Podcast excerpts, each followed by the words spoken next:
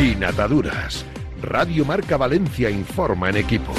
El deporte valenciano contado sin ataduras. Dirige Pedro Morata.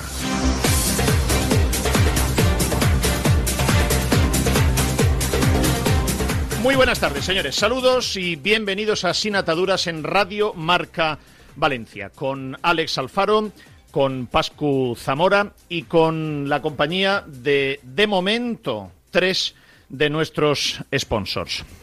Palets Castillo, Rivera Salud y Barberá Peritos. Tres empresas valencianas, líderes cada uno en su sector.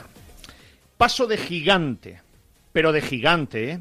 el mismo paso de gigante hacia adelante que hacia atrás dio el Valencia ayer tras ganar en Vigo, el mismo que dio hacia atrás cuando perdió en Cádiz. Miren, es importantísimo el paso de gigante de ayer por una cuestión. Primero, por salvarse. Pero segundo, porque hay que rezarle a Dios para que quede un partido en Mestalla donde el Valencia esté salvado. Eh, digo salvado porque es lo que todos deseamos y queremos y es mejor para el futuro del Valencia de Valencia. Si las cosas hubiesen ido mal, también hubiese sido mm, deseable que aunque el Valencia hubiese o pudiese estar descendido, que quedara igualmente un partido. Pero que quede un partido en Mestalla para poder hacer un vaciado integral. Yo voy a ser muy pesado, muy, muy pesado con este tema. Lo expliqué, lo volveré a explicar y les eh, insistiré sobre la relevancia y la importancia que tiene cuando esto lo convoque, que supongo que lo convocará Libertad Valencia Club de Fútbol, que ya ha convocado una protesta para el partido contra el Real Madrid una hora antes, y está muy bien, pero Libertad no puede soltarse las cadenas de lo que quiere hacer para que la gente también se suelte las cadenas hasta que el Valencia esté matemáticamente salvado. Y cuando la gente se sal, eh, eh, pueda soltarse las cadenas y el Valencia esté tranquilo, es fundamental que nadie se olvide de la pandemia deportiva a la que tiene sometido Peter Lim al Valencia. No se vayan ustedes a ir de vacaciones y olvidarse de todo lo que ha pasado. Salvarse no es ningún título, ¿eh? No vayan a celebrar nada, ¿eh? Por favor, no pasemos vergüenza celebrando que el Valencia se ha salvado de descender si se salva. Qué prudencia, ¿eh? El Valencia no está salvado, ¿eh? El Valencia le han dado una descarga eléctrica, estaba muerto encima de la camilla, le han dado una descarga eléctrica y ha empezado a sonar el corazón. Pero el Valencia no está salvado, ¿eh? De esto ya me referiré otro día con más tranquilidad. Pero hay que rezar a Dios para que los aficionados del Valencia puedan tener un partido en Mestalla donde el Valencia esté salvado para poder hacer una acción visible, durísima, responsable, educada, legal, pero durísima, reputacional contra Peter Lim. Esto lo iremos explicando con, con calma. Por cierto, quiero abrir un debate. Y mejor hoy que ha ganado el Valencia. Imaginemos que el Valencia se salva y queda en primera división. Hay que tomar una decisión trascendente. Renovar a Baraja o no renovar a Baraja. Esta es una decisión muy importante. Una decisión que tiene que ser tomada por un profesional o varios profesionales. No puede ser una decisión popular, ni populista, ni de un cromo, ni de estoy contento, ni de con el arreón ahora. No, no. Tiene que ser una, un análisis muy quirúrgico deportivamente, que nosotros haremos en algún momento. Pero ahora después Alex Alfaro colocará una encuesta para ir tomando el pulso a la gente en nuestro Twitter de Sinataduras, que la, el, arroba es arroba sinataduras pm eh, ¿Ustedes renovarían a Baraja dando por sentado que el Valencia se salve? Y cuidado, dando por sentado que Baraja quiera renovar, porque Baraja también tendrá cosas que decir de lo que ha visto y lo que no querrá ver en el caso de la próxima temporada. El Levante hoy tiene una enorme oportunidad, porque Alex Alfaro, buenas tardes. ¿Qué tal, Pedro? Buenas tardes. Si gana hoy el Levante y gana bien ganado, es que se puede meter ya en puestos de ascenso directo. Sí, hoy el Levante juega contra el Ibiza a partir de las 9 de la noche, empataría puntos, empataría esa segunda posición frente a Las Palmas, tiene que ganar 4-0 para ser segundo, en el caso de que consiga una victoria por solo y entre comillas 3-0, empataría en golaveras particular al Las Palmas. Por tanto, hoy ganando 4-0 sería segundo clasificado y por tanto en posiciones de ascenso directo. Javi Calleja, técnico del Levante Unión Deportiva porque eh, ganando al Ibiza, yéndonos después a Villarreal, consiguiendo una victoria y ganando al, Oviedo en casa, obligaríamos al resto a, tener que ganarlo todo. Entonces, eh, sabiendo eso, siendo consciente de, que todavía, bueno, tenemos eh, posibilidades de, de conseguir ese ascenso directo. Presten atención. ¿Qué puede hacer un presidente de la Generalitat Valenciana para apretarle las tuercas a Peter Lim? ¿Puede hacer un presidente de la Generalitat Valenciana algo legal desde su sillón? Yo tenía muchas ganas de preguntar esto. Hoy se lo vamos a preguntar a un presidente de la Generalitat Valenciana. Ahora después les amplío. Pero quiero eh, transmitirles una idea, idea de Alex Alfaro. Vamos a hacer hoy un programa que va a ser información, varios temas, esta entrevista que les he medio anunciado y una cosa que vamos a llamar un bonus sin ataduras. ¿Qué es un bonus sin ataduras? Pues miren, a las 4 de la tarde terminaremos el programa en directo por el 987 de FM. Terminaremos el programa en streaming en la aplicación de Radio Marca, pero no terminaremos el programa en directo, vídeo y audio a través de nuestra cuenta de Twitter, que en cualquier parte del mundo nos pueden ver. Y será un bonus especial sin ataduras para los telespectadores u oyentes de Twitter sin ataduras PM y un bonus especial sin ataduras con 10, 12, 15, 18, 20, 21 X. No quiero ataduras de tiempo. Será un bonus especial para los que nos puedan seguir en podcast, a través de Spotify, a través de iVoox o a través de Apple Podcast.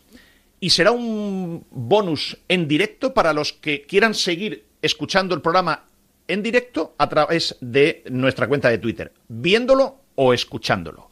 Es una idea que vamos a poner en marcha gracias también a eh, la asistencia técnica de Pascu Zamora y además de su complicidad con ustedes, porque a las 4 de la tarde se podría ir y no se irá, se quedará. Luego es complicidad también, es familia, eh, Pascu Zamora. Por cierto, Alex, eh, a nivel de, audiencia, eh, es importante decir a la gente que se suscriban al canal de iBox, porque de esa manera, siempre cuando subamos un episodio, les saldrán notificaciones.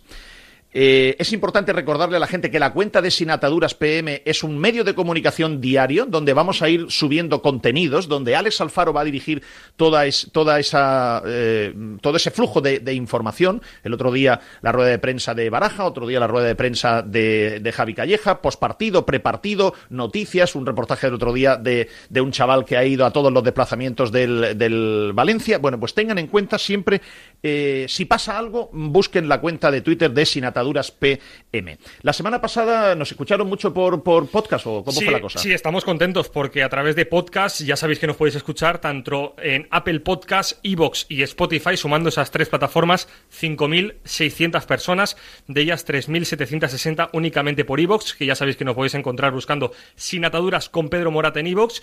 Eh, en total, 5.600 personas y además en el Twitter, como lo has mencionado, nos pueden escuchar pero también ver arroba sin ataduras PM, ahí 27.400 personas vieron en algún momento el programa de lunes de la semana pasada. Bueno, pues muchas gracias. Espero no estropearlo para que vayan siendo más y no sean menos. Si son menos, la culpa es mía, evidentemente. ¿Dónde nos escuchas? Mm, mándanos fotos al 692-511-555. Dinos que nos estás escuchando. Mándame la foto o mándanos la foto a la cuenta de Sinataduras en Twitter, Sinataduras PM.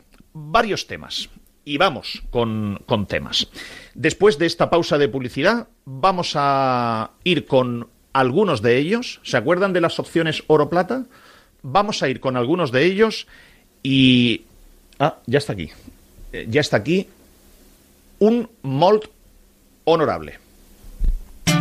Palets Castillo, número uno de la fabricación de palets con madera sostenible en España. Palets Castillo es uno de los cinco mayores productores de palets de Europa. Palets Castillo, empresa del sector del embalaje en madera con más de 90 años de historia y experiencia. Patrocinador oficial de los equipos femenino y masculino del Soneja Club de Fútbol. Descúbrenos en paletscastillo.com y en el 964 13 27 27 en Soneja Castellón. En el Grupo Sanitario Rivera trabajamos hoy por la sanidad del mañana, por una atención sanitaria excelente, humana y sostenible. Nacimos hace más de 25 años para mejorar tu salud y bienestar, para demostrarte que tú estás en el centro de todo, convirtiéndonos así en un referente de la gestión sanitaria, porque de la responsabilidad nace la confianza. Somos Rivera, somos salud responsable.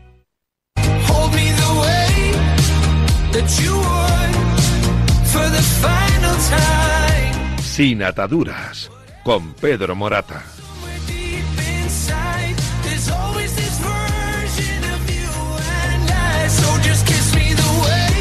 Las 3 de la tarde y 12 minutos. Lei Jun ha contestado. Me gusta la contestación. Le hemos pedido una entrevista y ha dicho, vamos a esperar a final de temporada, quiero centrarme en estos cinco partidos y después de terminar la temporada nos encontramos y hablamos.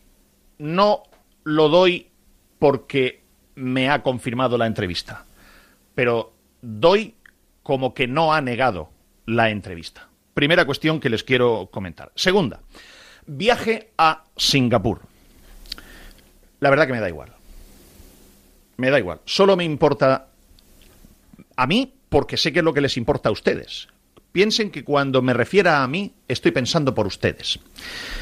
Lo que me importa es si Peter Lim está pasota, si está cansado, si está harto, si está disponible para aceptar una posible oferta. Esto es lo único que me interesa del viaje a Singapur de, de Peter Lim. Al regreso, Javier Solís, el portavoz y director corporativo del Valencia Club de Fútbol, dijo que iba a aceptar solo tres preguntas. Bueno, lo dijo mi buen amigo Javier Rives, que es el jefe de uno de los jefes de prensa del club. Javi, hermano, amigo, tú y yo tenemos muchas batallas que contar. No te olvides, no te olvides cuando no eras jefe de prensa del Valencia. ¿Qué es eso de tres preguntas? Sí, ya sé que encima que viene cansado atiende a los periodistas. Ya ves que los periodistas también están cansados de estar allí esperando. Luego, estas, estas excelencias, las mínimas posibles. Tres o siete que cobra por eso. Poco, porque no le han subido mucho el contrato, peor para él. Pero vamos a empezar a respetar un poco a todo el mundo. Nosotros a ellos y ellos a nosotros. Y efectivamente, que sepan, para que ustedes sepan cómo funciona esto, que el, el, portavoz del club dijo tres preguntas y cuando Alex Alfaro hizo la cuarta ya no le dejaron contestar a Javier Solís o no contestó Javier Solís. Esto es así de chorra en el mundo real. Yo se lo quiero compartir a ustedes porque son la familia y quiero que sepan cómo es esto. O sea, el portavoz del club viene de Singapur, es un viaje importante. Están, los periodistas preferirían estar tomándose un chuletón o seguramente besando a la novia. Los periodistas eh, que estaban allí esperando o, o preferirían estar haciendo otra cosa, pero están allí por un servicio hacia sus trabajos y sus, y sus oyentes o lectores. ¿Qué es eso de tres preguntas y nada más? ¿Eso qué es? ¿Pero tú, quién eres? ¿La reina de Saba? ¿Quién eres tú? ¿El príncipe Carlos? ¿Qué es esto? Bajaros, que no sois nadie, que no habéis empatado con nadie. Bajaros del pedestal. Que no tenéis ninguna copa ganada de nada. Y que sepan que lo cumplieron, ¿eh? Dijeron tres preguntas y a la cuarta no contestaron. Para que sepan cómo de chorra es esto. Bien, se le preguntó a Javier Solís si había posibilidad de venta, es decir, si LIM aceptaba una oferta de, de compra, y esto respondió. Nada, no, no hay ningún atisbo de, de venta ni de, ni decisión. ¿Y de las ofertas que se está hablando últimamente? Nada, no, es que son ofertas que habláis eh, vosotros, pero que no, no, A mí no me han transmitido nada allí en, eh, de, de, ningún tipo. Es más, la reunión era de trabajo para planificar temporadas futuras, con lo cual entiendo que no. Han sido 48 horas de, reuniones, de mucho trabajo y, evidentemente que es una persona que, está preocupada por, por, la, por la situación, pero que no tiene ninguna duda de que, de que vamos a seguir para adelante y en definitiva hay que seguir trabajando. Pero Javier, ¿tú qué sabes? ¿Tú qué sabes? Prudencia. Pero si Lei Jun, que es familia prácticamente, le se fue a Ibiza y le vendió a Paco Alcácer y estaba aquí Lei Jun haciendo el ridículo ante las peñas diciendo no venderemos a Paco Alcácer y estaba vendido en Ibiza. Javier, es que no aprendes. Pero tú qué sabes si Peter Lim vende o no vende. Tú qué sabes. A ti te lo va a decir. Y mira que yo le he preguntado a Javier Solís, Javier, por favor, ¿puedes preguntarle a Peter Lim si vende? Pero es que yo estoy seguro que no se atreve a preguntarle. ¿Saben lo que ocurre? Que todos los de aquí quieren que esto continúe. Javier Solís quiere que siga Peter Lim. Ima Ibáñez quiere que siga Peter Lim. Todos los ejecutivos del club que han sido ascendidos por el Valencia Club de Fútbol de Singapur quieren que siga Peter Lim, porque así seguirán ellos. El día que haya otro propietario aquí, Javier Solís, se irá a la calle. Él ya lo sabe, porque ha aceptado ser un cargo ejecutivo de un propietario y se irá a la calle. La que mejor lleva esto, que es bastante lista, pero ya se le está acabando también el cuento, es Ima Ibáñez, que ha resistido a un montón de propietarios asoma poco la cabeza y de momento resiste. Pero los que están aquí no van a hacer, es decir, Javier Solís, que a mí me gustaría que Javier Solís llegara y le dijera a, Peter Lim, señor Lim, mire usted, ahí en Valencia pasa esto, eh, la gente está tal, no le ven a usted, usted no va. Eh, ¿Hay alguna posibilidad si un, si un posible comprador tuviese interés, usted tendría mm, mm, posibilidad de eso o aceptaría usted sentarse? Eso, que sería ayudar al Valencia Club de Fútbol de Valencia, Javier Solís es incapaz de preguntárselo eso delante de Leijun. Vamos, pero escúcheme una cosa, que necesita un camión de Fortasec si se lo pregunta. Y no se lo va a preguntar, yo, lo tengo claro. Entonces, ¿qué, sabe? ¿Qué sabe Javier Solís si Peter Lin tiene en su cabeza o con quién está hablando o no está hablando? Bien, eh, les voy a hablar de la opción oro del otro día. Miren, solo les voy a decir porque yo no quiero vender humo, no quiero generarles ninguna expectativa y no quiero contarles ninguna milonga. Ahora les voy a decir una cosa, lo que yo voy a contar aquí lo he comprobado yo con mis ojos. Lo he visto y lo he escuchado. Y les voy a decir algunos detalles de lo que yo llamé el otro día una opción, la opción oro, de una posible oferta a Peter Lim. Se trata de un fondo de inversión entre los 10 top del mundo. Sé cómo se llama el fondo de inversión, sé a lo que se dedica, lo sé todo, lo he comprobado. Ya tienen experiencia en deporte. No ha hecho ninguna oferta todavía. Peter Lim no sabe nada. Lo único que está haciendo este fondo de inversión es estudiar una documentación y estudiar la posibilidad de presentar una oferta. Es una operación que se la han presentado a ellos, no la han buscado ellos, se la han presentado a ellos. ¿Quién se la ha presentado? Yo sé quién se la ha presentado, un profesional del fútbol, acreditado, conocidísimo, que tiene interés además en que esa operación saliera. Hay un equipo de trabajo que está formado por dos personas extranjeras y cuatro españoles, de los cuales dos son valencianos. Hubo una primera reunión en Valencia el 29 de septiembre y una segunda reunión en Valencia el 15 de febrero. A esa segunda reunión, el 15 de febrero, asistió la persona clave en esta operación, que es quien tiene la relación y el contacto directo con el máximo responsable o la máxima autoridad del fondo de inversión. Estuvo en Valencia. Lo he comprobado, lo he visto. Pedro, di nombres. No, porque no quiero venderles humo. Cuando, si esto va adelante, como se dice en Valencia, a ramos de bendecir, yo les daré todos los detalles. Solamente quiero decirles esto para que sepan que sí, que hay gente que está estudiando operaciones para presentar una oferta o no a Peter Lim les puedo decir que he visto yo el dossier que está estudiando el fondo de inversión. El fondo de inversión ha enviado ese dossier a lo que llaman Project Manager, que en concreto lo están estudiando en Washington, pero está en estudio. No hay ninguna oferta. Diría que en este momento eso está en, en estudio guion pause. Pero sí les digo una cosa. Ojalá del estudio de esa operación salga que hagan una oferta o que intenten hacer una oferta. Porque sí les digo una cosa, le va a interesar a Peter Lim. Porque a Peter Lim no solo le va a interesar cuánto dinero le ofrecen por su 92% o por su 51% y que se quede él el 41%. A Peter Lim le va a interesar qué negocios puede hacer con ese comprador a quien él le vendería el club. Esto es un detalle muy importante, tan importante como que se le dé una salida honorable por parte del comprador a Peter Lim y tan importante como que en Valencia se genere un ambiente respetuoso, cívico, legal, pero contundente para que Lei Jun llegue y diga a Peter Lim, señor Lim, por favor, comprenda que nos tenemos que ir de Valencia. Tenemos todas las puertas cerradas.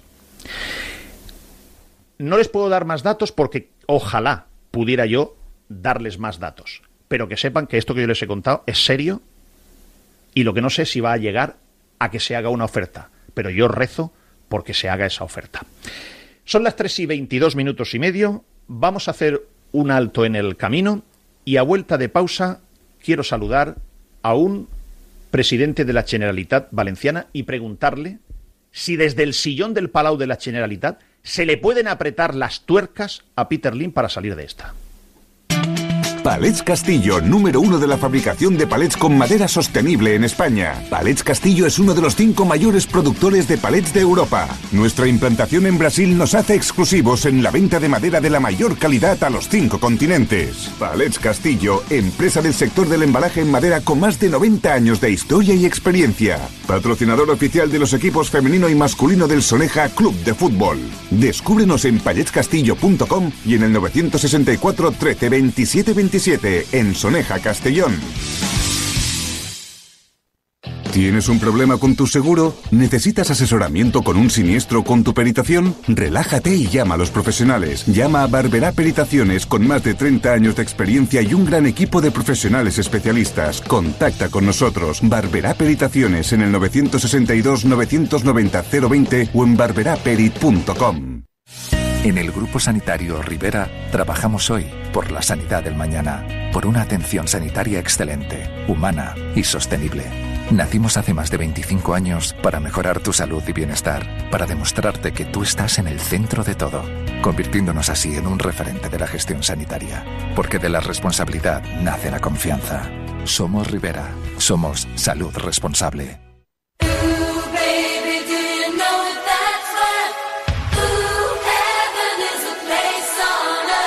Sin ataduras con Pedro Morata. Radio Marca Valencia.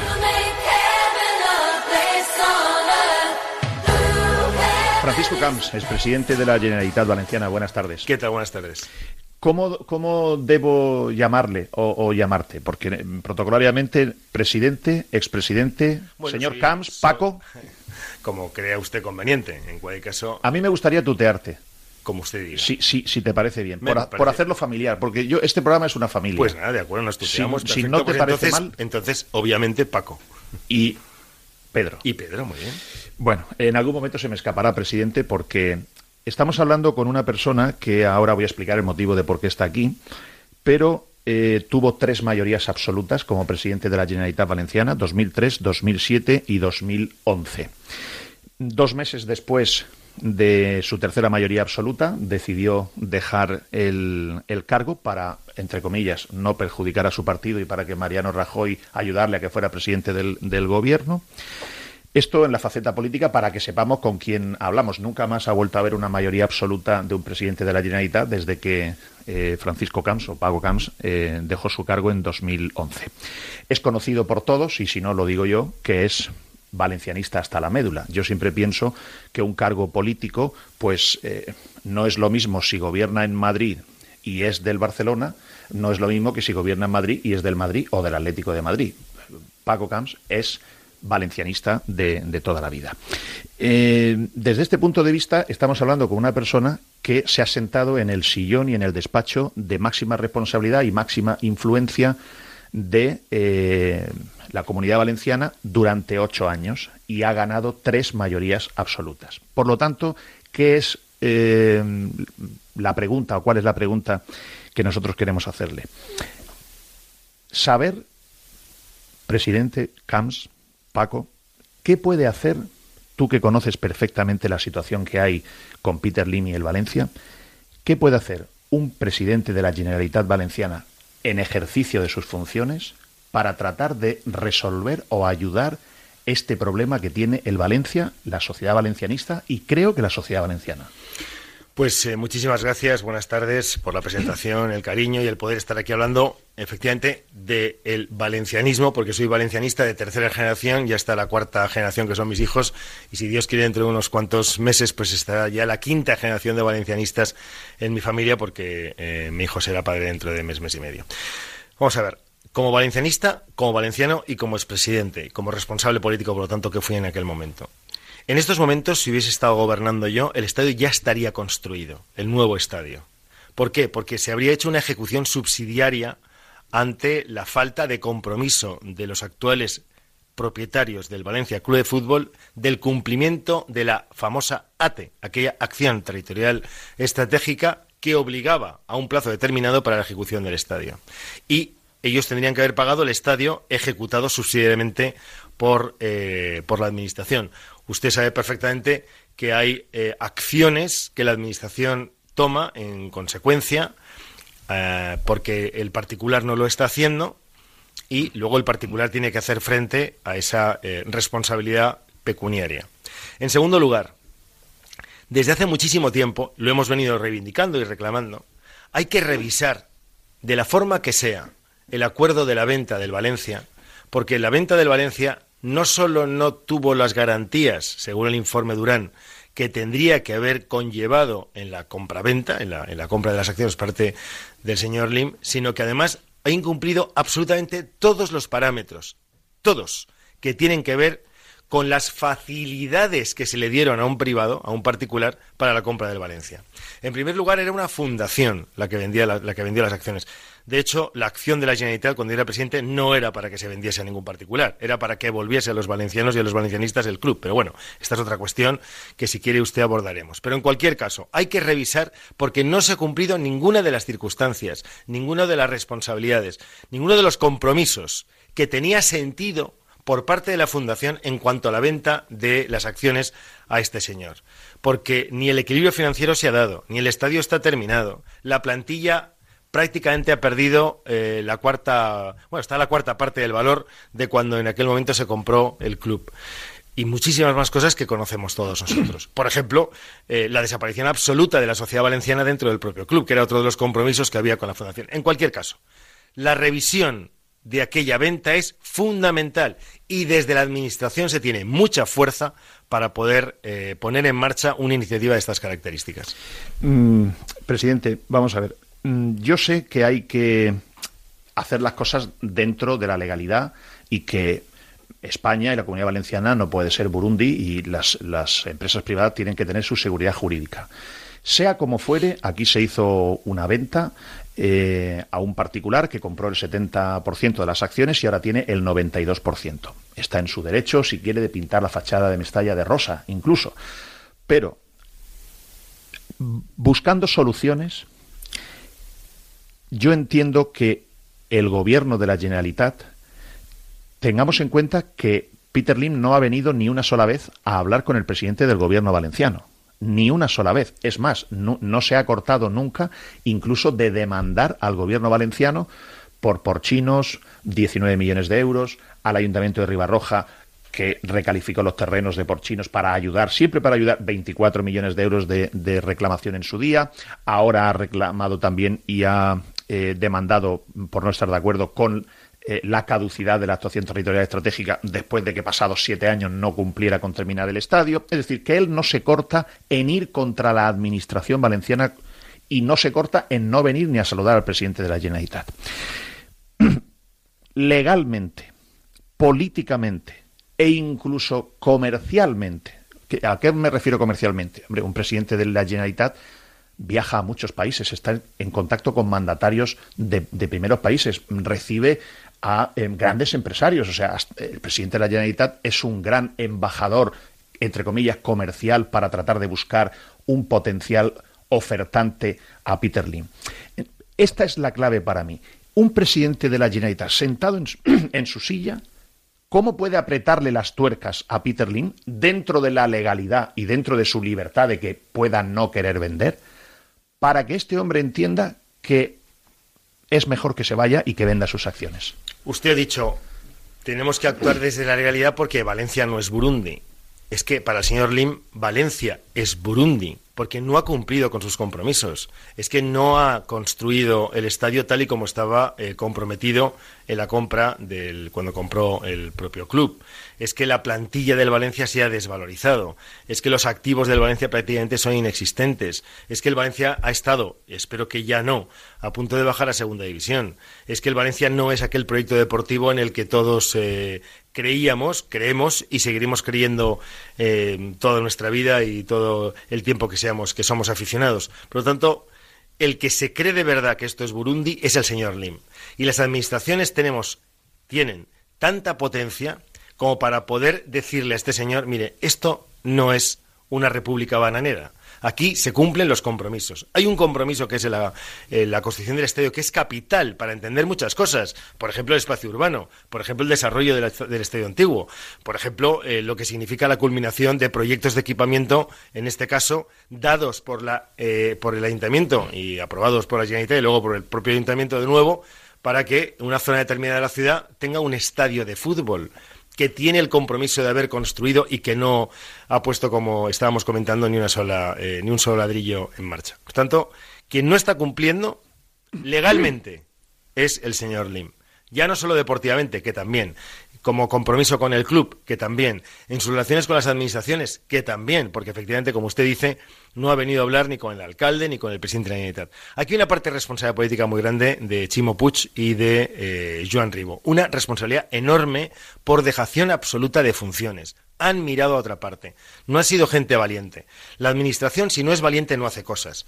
Yo no habría hecho el Palacio de la Ópera si no fuese valiente. No habríamos hecho el Hospital La Fe. No habríamos hecho el aeropuerto de Castellón. No habríamos hecho eh, las inversiones que se hicieron en la ciudad de Alicante para la Vuelo San Reis. Sin valentía no hay capacidad de poner en marcha absolutamente nada. Estar con los de brazos cruzados sin hacer nada, eso no es responsabilizarse políticamente con un territorio que te ha votado para que seas o el alcalde o el presidente de la Generalitat. Estos señores por vaguería, por pereza, por incapacidad, han decidido durante ocho años no hacer absolutamente nada respecto a esta cuestión que es capital. Capital desde el punto de vista urbano, desde luego el estadio, y antiguo estadio ver exactamente qué se hace con él, pero también desde el punto de vista de la imagen, de la imagen de, nuestra, eh, de nuestro territorio, de la imagen de nuestra eh, acción deportiva, del mundo de las aficiones que tienen que ver con un deporte tan importante en todos los órdenes como es el fútbol. Tanto, eh, esa inacción política es responsabilidad directa del presidente de la Generalitat y del alcalde de la ciudad. Pero es que hay un incumplimiento jurídico, como le decía antes, con, el, con la, no, la, no actuación de la propia ATE, que es una suerte de privilegio que se le da al Valencia. No hay un solo particular que tenga una acción territorial eh, diseñada para poder, eh, a su medida, desarrollar ningún tipo de acción urbanística. Por lo tanto, a tal derecho, tal obligación, a tal privilegio, tal responsabilidad para el cumplimiento de la misma. Y, sobre todo, cuando a alguien se le da una opción de estas características, no cabe menos que exigir el cumplimiento y si no que se tengan las consecuencias quien no lo hace. Mm, Paco, tengo claro, mm, porque además yo, fíjate, quiero que le, a los oyentes le demos una imagen. Por supuesto, estás en tu absoluta libertad de decir que, lo que te parezca oportuno. Pero para que tengamos credibilidad tú y yo debemos de intentar, no digo que lo estés haciendo, ¿eh? pero debemos de intentar que la gente no interprete esto como una batalla política, sino como un valencianista y un ser humano que vive aquí en Valencia y que ha sido presidente del gobierno valenciano, que viene aquí a respuesta de un humilde periodista a ver qué cosas podría incluso para dar ideas, aunque sea al rival. ¿Qué cosas podría hacer el presidente de la Generalitat para que este señor entienda que, por favor, ponga en mente sus acciones? Ya has dicho una.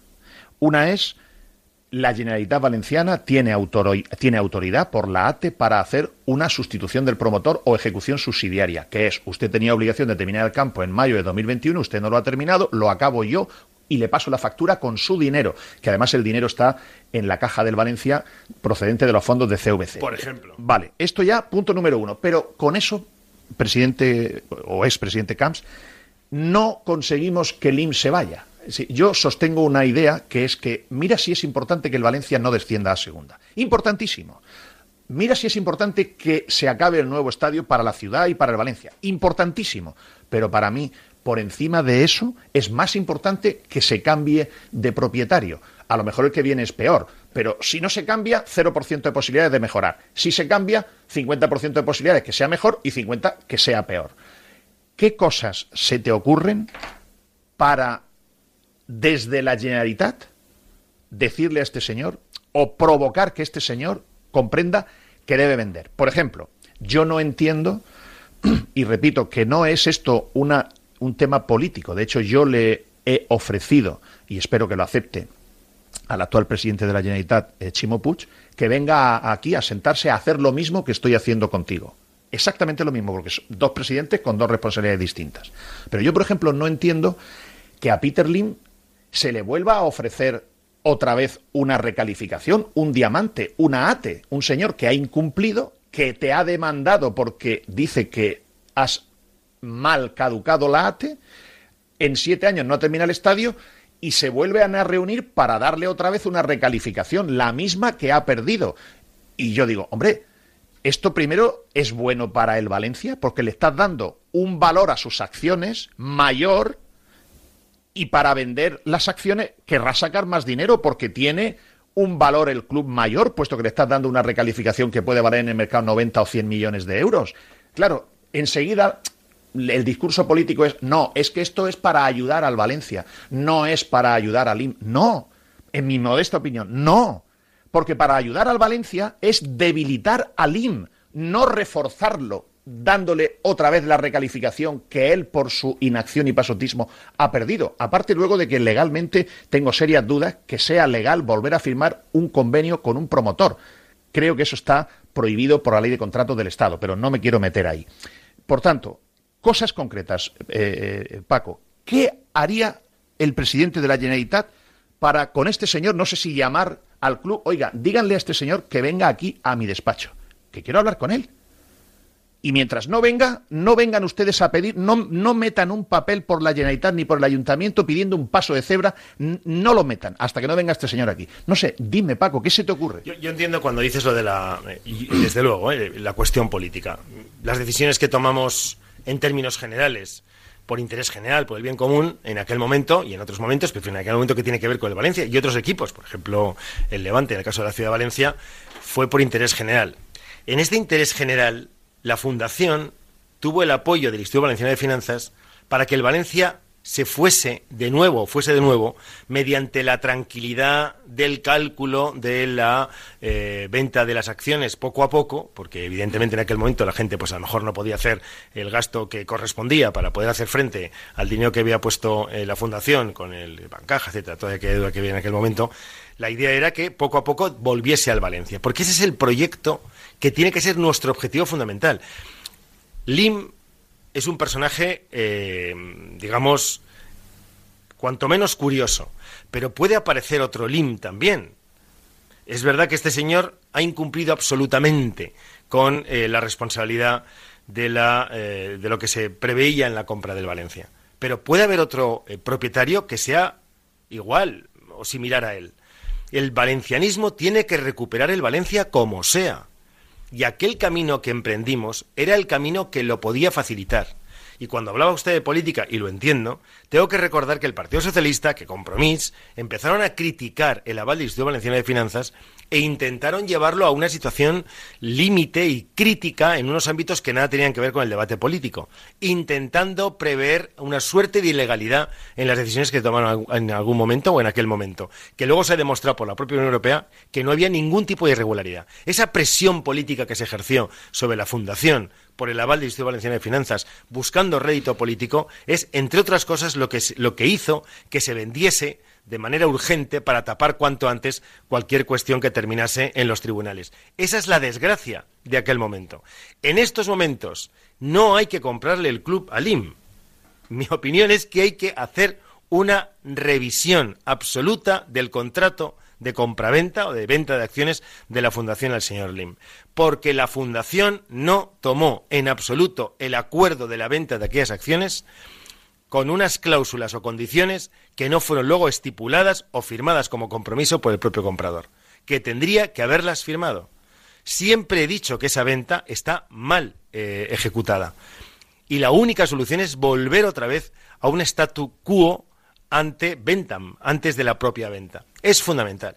Y aquí hay tres interlocutores muy importantes, que son el presidente de la Generalitat, el alcalde de la ciudad y el presidente de CaixaBank se tienen que sentar con tranquilidad y tener un proyecto de Estado, en este caso de futuro del Valencia Club de Fútbol. Es un proyecto de futuro de sociedad, de territorio, como otros proyectos son de Estado, clubes de fútbol, aeropuertos, trenes de alta velocidad, puertos. Hay un montón de decisiones cuando dice, esto es una decisión de Estado. Pues sí, el Madrid, el Barcelona son decisiones de Estado. Y por eso las administraciones apoyan. El Atleti y Bilbao, por eso las administraciones apoyan de la forma que lo hacen. Porque entienden que forma parte de la idiosincrasia de distintas, eh, distintos territorios.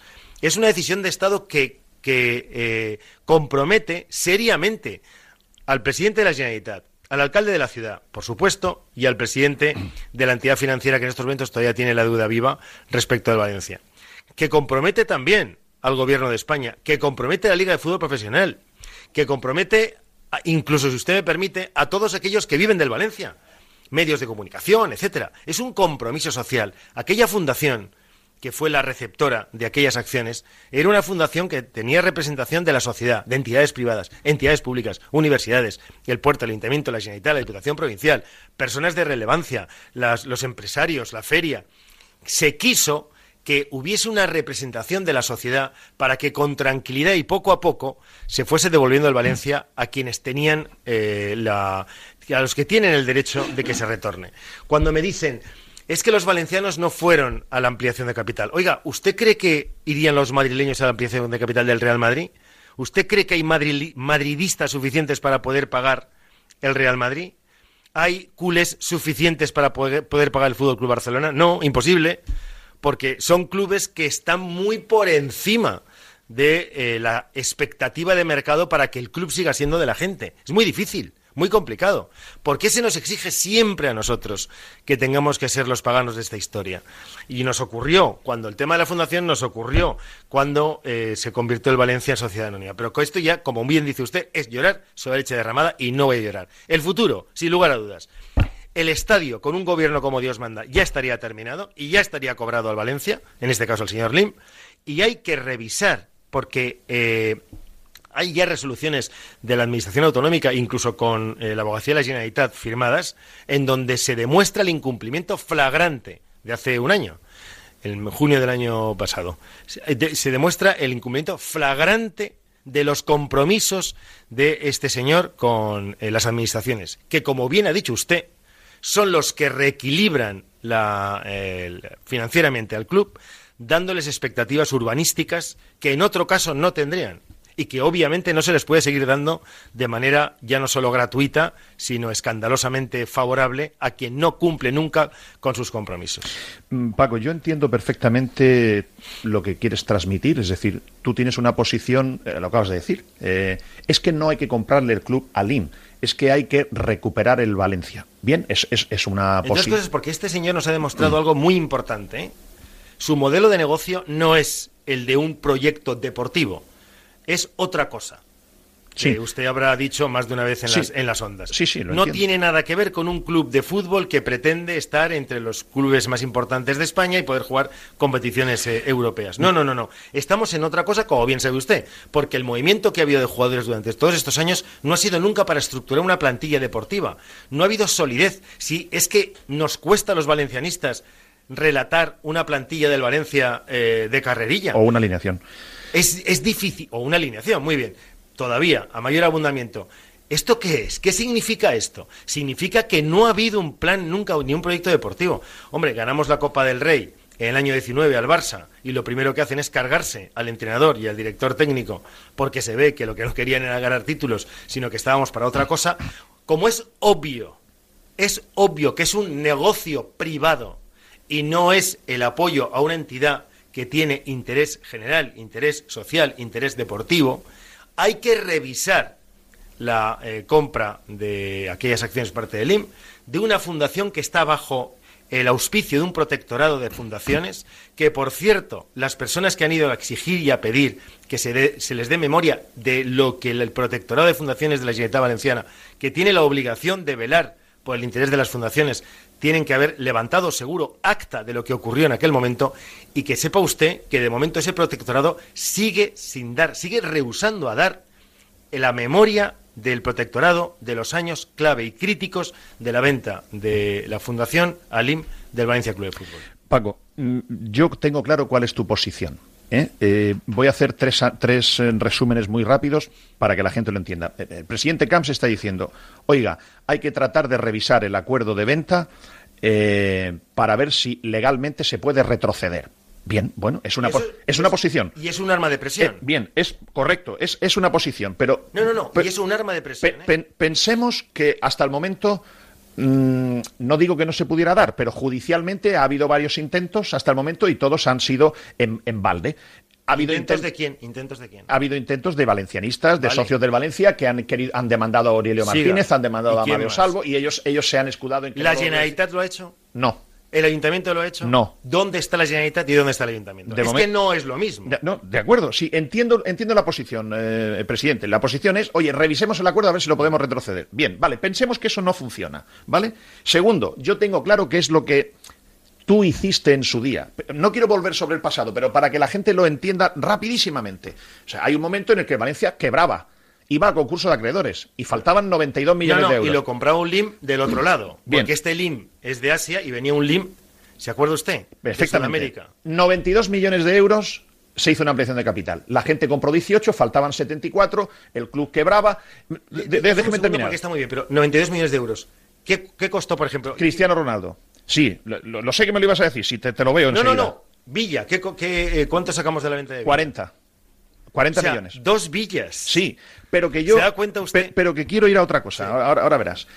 Eh, la idea era, oye, los 74 millones que faltan los pone la fundación, que la fundación representa a toda la sociedad valenciana. Como no tiene el dinero, pide un préstamo a, a Bancaja, a Bankia, y lo avala el gobierno valenciano. Vale. La idea era que luego el Valencia iba cada año pagando 4 millones de euros aproximadamente a la fundación y de alguna manera las acciones volvían a redistribuirse entre, todos los valencianos. Tengo claro cuál era la, la- la idea Esa final. era. La tengo clara, pero eso se, rompió porque hubo un señor que puso un palo en la rueda, se llama Andrés Sanchís, de funesto recuerdo, mm, asistencia financiera, mm, se declaró que eso era eh, irregular jurídicamente y no se pudo hacer. Lo tengo claro. Hay incluso, Paco, quien dice, oye, democratizar el Valencia. Bueno, yo no soy tan romántico. ¿Por qué? Porque aunque ahora mismo 40.000 personas pusieran 7.000 euros, no sé, pensemos que Link quiere vender por 300 millones, que es lo que él ha invertido, 292, 40.000 socios, tocan a 7.500 euros. Yo no confío en que la gente va a poner 7.500 euros para juntar 300 millones y hacerle una oferta de compra a Peter Link. Pienso que eso es romántico y que no es verdad. Pero tampoco los del Madrid, ¿eh? No, bien, de acuerdo, pero No, yo- es que no so- es que pero Paco, veces- lo que tenemos que arreglar es Sí, Valencia, no, no, el de Madrid. acuerdo, no, pero no, no, no, no, no, lo digo porque estos conceptos también son muy importantes para el parangón. Muchas veces decimos, es que los valencianos no van, no, perdone, es que si el Madrid se pusiera en venta, lo- la gente del Madrid no podría comprarlo. Si el Barça se pusiera en venta, tampoco. Es que estamos obligados, como sociedad, se nos ha obligado a un tipo de responsabilidades económico-financieras, personales, domésticas o familiares, que no se exige a los seguidores ni del Barça ni del Real Madrid. Pero, Paco, en este Pero bueno, momento... estamos el- en nuestro caso. eh, bien. tenemos que resolver mi libro. Nuestro libro es el Valencia. El Real Madrid y el Barcelona no son sociedades anónimas deportivas, vendría otra discusión, etcétera. Vamos a resolver el problema. Si no se puede revisar porque no se revisa o se revisa y, y no se logra retroceder y anular la venta. Pongamos eso. Dos, como ya la, la estrategia que se hizo de avalar el gobierno valenciano para que las acciones quedaran la mayoría accionaria en la fundación y luego se redistribuyera a la gente, no se ha podido hacer tampoco. Bien, No, no, no se hizo. no se hizo. y se no- tenía que haber hecho. bueno, pero no se pudo hacer porque hubo un señor que puso- había otro tipo de soluciones hubo- que se- había otro tipo de soluciones. no se ha podido hacer. jurídicas, pero no se, no se ha podido hacer. De acuerdo. Y la democratización yo no me la creo, por esto que estoy explicando. Ahora, estamos en otro escenario, que es cómo conseguimos, si no podemos hacer las otras tres, cómo conseguimos que este señor venda. Es decir, ¿de qué manera la- el presidente de la Generalitat puede escenificar un alim ni agua? Para que entienda que tiene que poner a la venta sus acciones puede- desde la legalidad. Sí, sí, desde luego, se puede perfectísimamente. ¿Cómo? Paco, dímelo, Hombre, es que esto es lo que yo quiero que le digamos a la gente. Por eso yo hablaba de tres piezas fundamentales, tres eh, vectores fundamentales. Uno, el propietario de la deuda, que es CaixaBank. Esa deuda puede ser exigible. Ya mismo podía ser. Si, si CaixaBank, la deuda que tiene el Valencia con CaixaBank, O sea, CaixaBank- la tuviera conmigo, a mí me habría exigido que sustituyera la garantía o pagara el crédito. Absolutamente. A mí me lo habría exigido. Por lo tanto, alguien... Eh, claro, claro, a cualquiera. Fíjese, a la gente que tiene estas viviendas, que compraron hipotecas... Bueno, CaixaBank y si- BBVA y cualquiera, y- ¿eh? Y siguen pagando sus eh, no sé qué, en fin, eh, toda esta gente que lo está pasando fatal, que les han quitado sus casas y siguen pagando las hipotecas. O sea que, obviamente, esto lo haría. Por lo tanto, es muy importante el compromiso de CaixaBank en cuanto a la ejecución de la deuda, la, la- la petición del, del pago inmediato. Y de la Generalitat y el Ayuntamiento diciéndoles, políticamente no van a tener ustedes ya ningún tipo de privilegio, privilegio ni de apoyo por parte de las administraciones porque esta fiesta se ha terminado para ustedes. Se acabó que se rían de nosotros. Es que se ríen del presidente de la Generalitat, se ríen del alcalde de la ciudad y se ríen, por lo tanto, de los valencianos y de los valencianistas y de los que cada domingo estamos a punto de morir de infarto porque Valencia puede perder y bajar a segunda división. Es que eso es muy trágico. Hay muchísima gente que lo pasa mal, incluso personalmente, porque para nosotros esto es mucho más que una, que una, actividad deportiva. Es una auténtica pasión, si no, no estaríamos en esto. Por lo tanto, hay un montón de elementos que pueden ponerse en marcha, coordinado y concitado entre estas tres eh, instituciones. Las dos que representan a los valencianos políticamente y quien tiene en estos momentos la deuda, que por cierto le llega por Bankia, que por cierto le llega por Bancaja que esto también es muy importante. Eh, CaixaBank no sería nada sin Bankia. Bankia no habría sido nada sin Bancaja. Y Bancaja forma parte también del core eh, social de los valencianos, porque era nuestra caja de ahorros. Ahí también hay un compromiso social de CaixaBank. No me puedo quedar con eh, Bancaja, con dinero del Estado y mirar a otra parte y no acordarme de cuáles son las circunstancias de manera sentimental o personal que tiene que ver con el pueblo que creó y desarrolló y potenció aquella caja de ahorros. No es justo tampoco Paco. que la gente esté mirando a otra parte. Por lo tanto, fíjese si hay responsabilidad política, responsabilidad social y responsabilidad económica. Yo solo decirle, he tomado nota de tres o cuatro cosas. Reducción de la deuda del Valencia Club de Fútbol. ¿Se ha conseguido? No. Compromiso de acabar el estadio. ¿Se ha, cumplido? No. El equilibrio patrimonial financiero del Valencia Club de Fútbol. Durante los primeros cinco años. ¿Se ha cumplido? No. Y así, plan de mejora de infraestructuras deportivas del club. No. Presencia del pequeño accionista en el proyecto. No. Potenciación de la imagen del Valencia Club de Fútbol en el mundo. No. De los 20 puntos le he puesto los más exagerados. Otros, evidentemente, también podríamos decirlos porque no han cumplido absolutamente nada. Este es el espíritu de la venta del Valencia, el espíritu de una fundación pública que tiene, que, tiene en el protectorado la exigencia de pedir responsabilidades por la venta de algo tan importante como el Valencia, que se le da a través de, una, eh, de un préstamo del Instituto Valenciano de Finanzas, que es de la Generalitat Valenciana. Por lo tanto, todo es una apuesta pública que termina en manos de un privado que está en Asia-Pacífico. Es una locura, es un absurdo que hay que recomponer como sea. Como sea. Paco, y yo- eso políticamente, financieramente, institucionalmente, socialmente, tenemos la obligación los valencianos de ponerlo en marcha y de coordinarnos.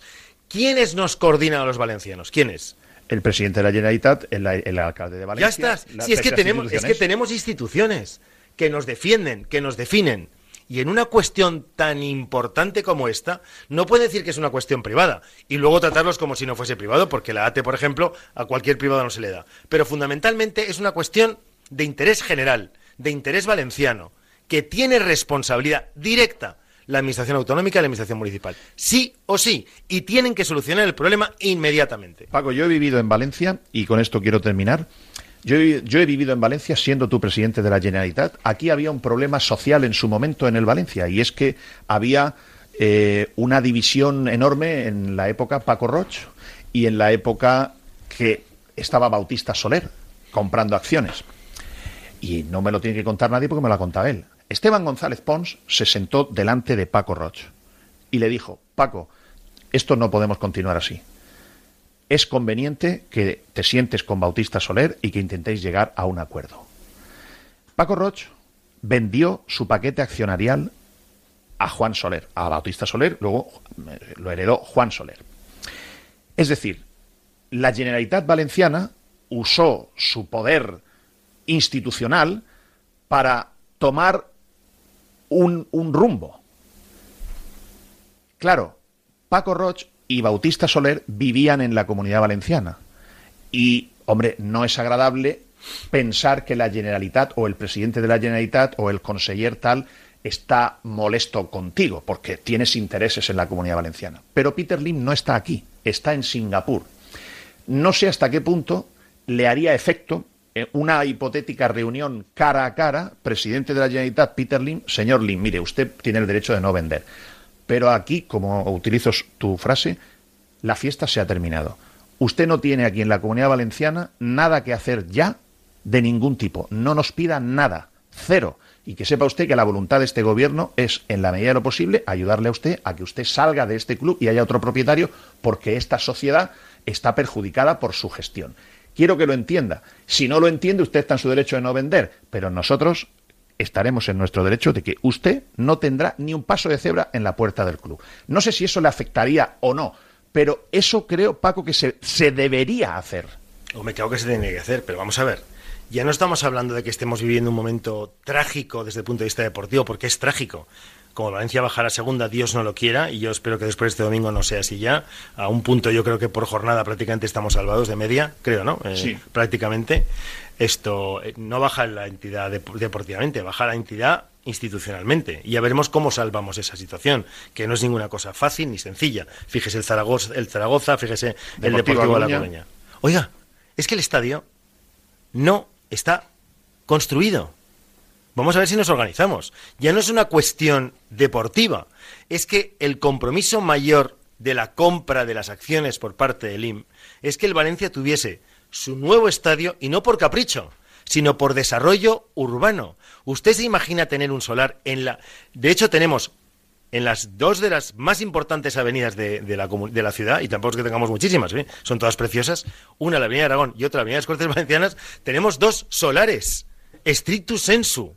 Uno no sabemos qué va a pasar con él y el otro está medio a hacer. Es que desde el punto de vista urbanístico no habría promotor alguno que hubiese soportado la presión institucional y de la administración. No son solares metidos en una calle cualquiera o en un barrio periférico, no, no, están en el centro de Valencia. Solo con eso ya tendría que haber una obligación de la administración para eh, decirle al IM que hasta aquí eh, llegó este lío y que tiene que buscar solución cuanto antes. Pero además lo que le digo, no puede ser que un señor que está a tantísimos kilómetros culturales, sociales y de distancia de nosotros esté tomándole el pelo como se lo ha tomado durante todo este tiempo a Chimo Puig y a Ribó. Presidente Camps, gracias por venir a darnos tu visión de dar esperanza y soluciones. Algunas creo que has dado. Muchas gracias y buenas tardes. Muchísimas gracias. El expresidente Camps y espero que para el próximo programa Chimo Puig, actual presidente de la Generalitat Valenciana. Entrevista solicitada porque esto no es una cuestión de política, a mí me tienen aburridos los políticos, soy de las personas, no soy de los partidos, es aburridísimo, a mí me han hecho dimitir de ellos, seguramente ellos también de nosotros, porque nosotros también, eh, los periodistas, tenemos lo, nuestro. Bueno, con Rivera Salud, con Palets Castillo llegamos hasta las 4 de la tarde y ahora les invito al bonus. Bonus sin ataduras. En directo por Twitter seguimos y en podcast exclusivos varios minutos más. Radio Marca se emoción. Radio Marca.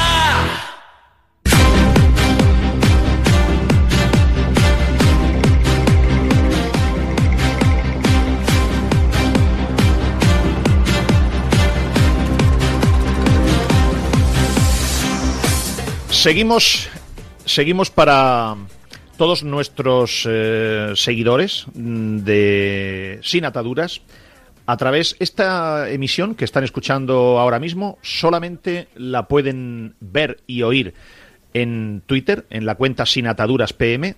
Ahora mismo estamos en directo.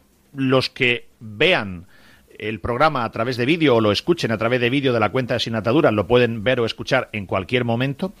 Y esta parte es un bonus especial solo para ellos y para aquellos que luego se descarguen el podcast a través de iBox, a través de Spotify o a través de eh, Apple Podcast. Por lo tanto, ahora ya no estamos atados por la hora, tampoco vamos a hacer dos horas, ni mucho menos, pero sí eh, con mayor eh, tranquilidad. Primera reflexión que quiero hacer. Yo me pensé mucho hacer estas entrevistas, porque estamos en plena campaña electoral, y coincide el comienzo del programa con la campaña electoral. Yo no lo he elegido, es decir, ha, coincidido. Pero esta entrevista a Paco Camps o la entrevista que espero hacer a Chimo Puig son entrevistas que yo hubiese hecho igualmente en el mes de enero o en el mes de septiembre, porque considero que para aportar algo nuevo, para aportar un contenido nuevo, es una de las entrevistas que yo haría. Otra es la de Lei Jun. O sea, entrevista al presidente del gobierno valenciano antes que al alcalde o a un exalcalde de Valencia, porque el presidente de la Generalitat tiene más poder que el alcalde de Valencia. Luego yo creo que la visión de un expresidente del gobierno valenciano para este problema del Valencia es importante escucharle. El hecho de que haya venido aquí primero Paco Camps no es porque yo he elegido que venga primero Paco Camps, es porque hoy no podía venir Chimo porque si hubiese podido venir, los hubiese entrevistado a los dos. Seguramente no juntos, pero por separado. Es decir, no tengo ninguna intencionalidad política de eh, ni favorecer, ni perjudicar, ni participar en nada político. Insisto que a nivel personal, a mí como ciudadano, me tienen harto. Es posible que ni vote. Fíjense lo feo que es esto. Dimitir de una posibilidad eh, constitucional y democrática que tenemos todos, pero me tienen tan aburrido que yo creo que ustedes empatizan conmigo. O sea, tengo personas en las que confío que son de un partido y personas que confío que son de otro partido y no confío en las siglas políticas. Me han hecho dimitir de ellos. Antes un político tenía prestigio, también un periodista. ¿eh? Los periodistas nos estamos ganando a pulso una pérdida de credibilidad enorme. Esta semana pasada hemos vivido dos o tres casos gravísimos. O sea, el caso de una información sobre cuatro árbitros de primera división que supuestamente estaban siendo investigados por la Fiscalía Anticorrupción y luego resulta que era una denuncia anónima que ni tan siquiera se había abierto ninguna investigación o una investigación, o mejor dicho, una multa al Fútbol Club Barcelona de Hacienda de 15 millones de euros, que luego no era así tampoco. Ha llegado un momento que la sociedad va a tener que buscar rincones informativos para descartar noticias falsas. Es decir, los periodistas deportivos o los periodistas en general no tenemos ninguna autoridad moral, me incluyo, ¿eh? No tenemos ninguna autoridad moral para decir que los políticos han perdido el prestigio, porque nosotros también lo estamos perdiendo. Me incluyo. Yo lucho todos los días por ganar credibilidad. Me importa la credibilidad más que la anticipación. Por eso digo que la presencia hoy aquí de Paco Camps es que me da igual Paco Camps que Joan Lerma, que Alberto Fabra o que Chimo Puig. Me da lo mismo. Yo lo que quería era traer dos voces de dos presidentes con experiencia en el cargo que pudiesen aportar soluciones. Este es el motivo por el que hoy ha estado Paco Camps en eh, el programa, porque creo que aporta valor su participación. Y no entro en nada más. Miren, este hombre, yo solo doy datos, ¿eh? antes he dado datos de respecto de cuáles han sido sus mayorías absolutas. Les doy otro, por ejemplo, que, no, lo he dicho antes estando él, porque eh, primero se me ha olvidado y segundo no quiero que parezca lo que no es. Pero este hombre tiene desde, desde el caso Gürtel en el año 2009, tiene 10 juicios abiertos, de los cuales ha sido absuelto en nueve y le queda uno. Este hombre, a mí me gustaría hacerle otro tipo de entrevista. De hecho, un día yo se lo pediré. A mí me gustaría preguntarle, un día tranquilamente, cómo es la vida de una persona 14 años seguidos involucrado en juicios. Me gustaría preguntarle cómo es posible que él no se diese cuenta de algunas manzanas podridas que tenía a su alrededor ¿Cómo es posible? Porque lo nombró él. O sea, a mí me gustaría aprender de la vida, de cosas, pero no era el programa. El programa de hoy era, oiga, ¿qué puede hacer un presidente de la Generalitat para apretarle las tuercas a, Peter Lim? Vamos a ver si el presidente Puig, con el que me une una, una relación eh, también personal y al que conozco y desde hace bastantes años, bastantes, bastantes años, eh, Chimo Puig no es astronauta. Yo, eh, la gente se impresiona mucho con los cargos. Aquí ha venido Paco Camps y es una persona exactamente igual que todos los demás. Doctor en Derecho, abogado. Chimo Puch es periodista. Chimo Puch era jefe de prensa del Partido Socialista, que no es astronauta, que, o sea, no ha inventado la, penicilina. Y yo soy menos todavía que Chimo Puch, pero que vamos a tratar de igualarnos un poco porque este tema ya de tú veías un político y parecía que tenías que inclinarte y hacerle la reverencia. Nada, hombre, en, absoluto. Vamos a ver si viene Chimo Puig y él también le hacemos las mismas preguntas, la misma entrevista. Eh, es conocedor Pérez Rostol, Teresa Pitarch, todas las personas eh, con las que Alex Alfaro está hablando desde hace varios días y yo hace una semana le escribí directamente al presidente de la Generalitat y le pedí una entrevista y me dijo, Pedro, de acuerdo, habla con Pérez Rostol. Pues con Pérez Rostol estamos hablando una semana y todavía no tenemos la fecha. A lo mejor no la tenemos porque tiene muchos actos de campaña y tal y no nos la da. Pero ustedes deben saber que Pedro Morata le ha pedido a Chimo Puig que venga aquí, se siente para hacerle la misma entrevista que le hemos hecho a Paco Camps. Cierro este capítulo.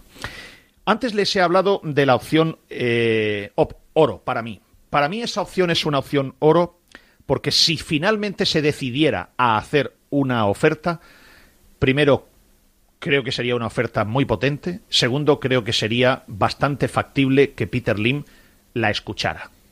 Estoy convencido. Pero no les quiero vender humo. Conozco la operación, conozco todos los detalles, conozco el minuto de juego y resultado. No estoy optimista. Está, eso diría, pause igual a mm, en estudio pero ojalá, ojalá el equipo que está trabajando esa operación logre hacer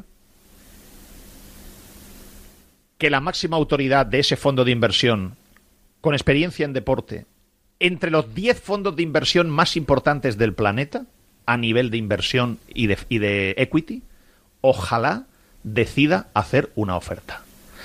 Les digo otra cosa. Puede ser que el próximo propietario del Valencia sea peor que Peter Lim. ¿Eh? Ténganlo en cuenta esto.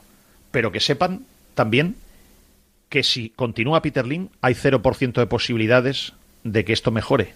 Porque las posibilidades son las que él quiera ponerle y no le ha puesto muchas. Y si hay un cambio de propiedad, hay un 50% de posibilidades de que sea mejor. Hay una opción plata de la que yo les hablé la semana pasada. Esta opción plata, que no ha hecho tampoco ninguna oferta y que no sabe nada Peter Lim de, de ella, porque no es ni oferta, esta opción ya sí tiene un club de fútbol en Europa y tiene otro en Estados Unidos. Esta opción plata, que no es un fondo de inversión, es un vehículo inversor, son cosas distintas, no me quiero extender, pero ustedes ponen Google fondo de inversión, vehículo inversor, verán que son dos cosas distintas. Y tiene los datos fundamentales para estudiar o sea, los datos fundamentales es deuda, tesorería, eh, patrimonio neto, valor urbanístico, valor plantilla. Tiene, los datos fundamentales los tiene. Tiene que venir a España y no les puedo decir más.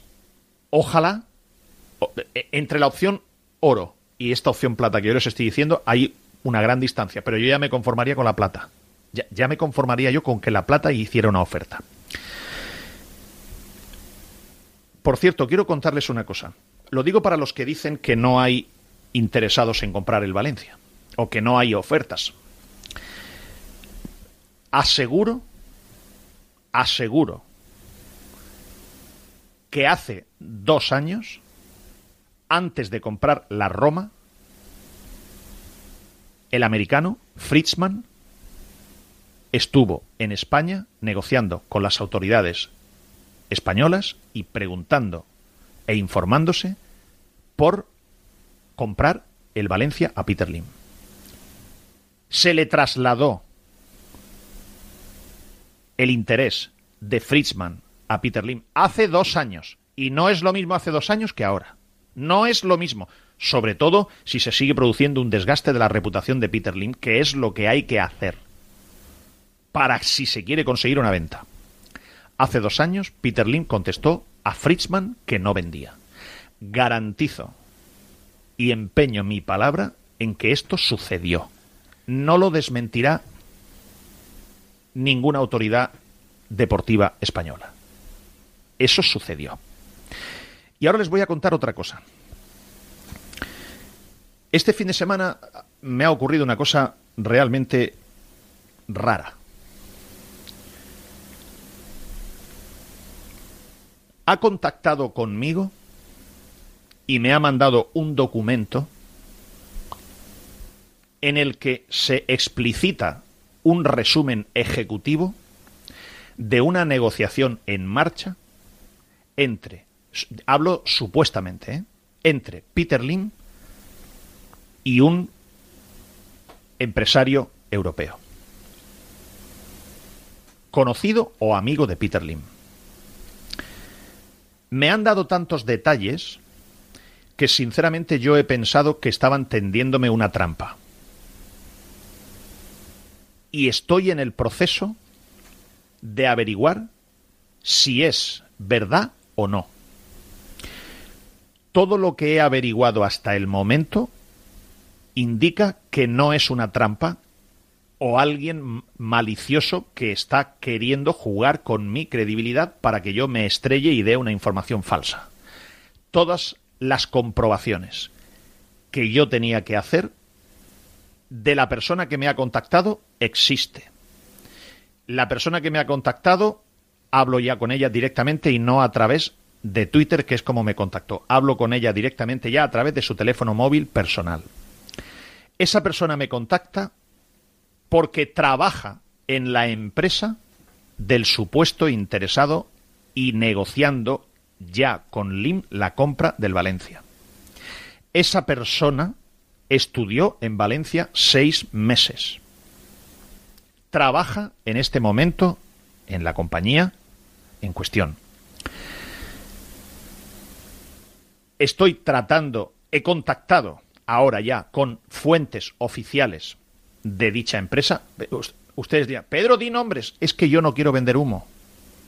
Les, les doy información, la que yo tengo comprobada, sin citar nombres, porque no quiero que nadie me acuse. Tú dijiste Juan, Pepe, Antonio, y fue mentira, no se cumplió nada. Yo les doy detalles para que sepan en lo que estamos, o en lo que estoy. Ahora, una vez he comprobado que la persona que me contacta no es una trampa, una vez que tengo el documento resumen ejecutivo, que yo no me lo creo, porque es un documento que se puede fabricar con, con herramientas informáticas, pero los puntos que pone son todos muy coherentes. Y ahora yo ese documento y la información que tengo la he trasladado al director general de comunicación y al director general eh, de relaciones institucionales de la compañía. Y ya estoy en contacto con ellos. Y no me han contestado porque tienen que consultarle al dueño. No he recibido contestación a la hora de comenzar este programa. Si esto fuese verdad, no me importa decirlo el primero. Lo que quiero es que sea seguro. Y si esto fuese verdad, pasa a ser la opción plata inmediatamente. Inmediatamente. Y además me hace mucha gracia porque tiene algo que ver, tiene algo que ver con mi vida personal. Es curioso. Lo entenderán el día que yo pueda darle más detalles. Ahora mismo solamente estoy esperando. Voy a ver, voy a consultar mi móvil por si acaso hubiese recibido. No. Ha leído mi último mensaje, que yo se lo he enviado a las 13.09. Ha leído mi último mensaje pidiéndole yo una confirmación, por favor, de la información. No me ha contestado. Me contestó el fin de semana que me contestarían a lo largo del día de hoy. No tengo todavía respuesta. Siguiente cuestión. El banco. Antes han escuchado ustedes al señor Camps diciendo que CaixaBank tiene mucho que ver aquí.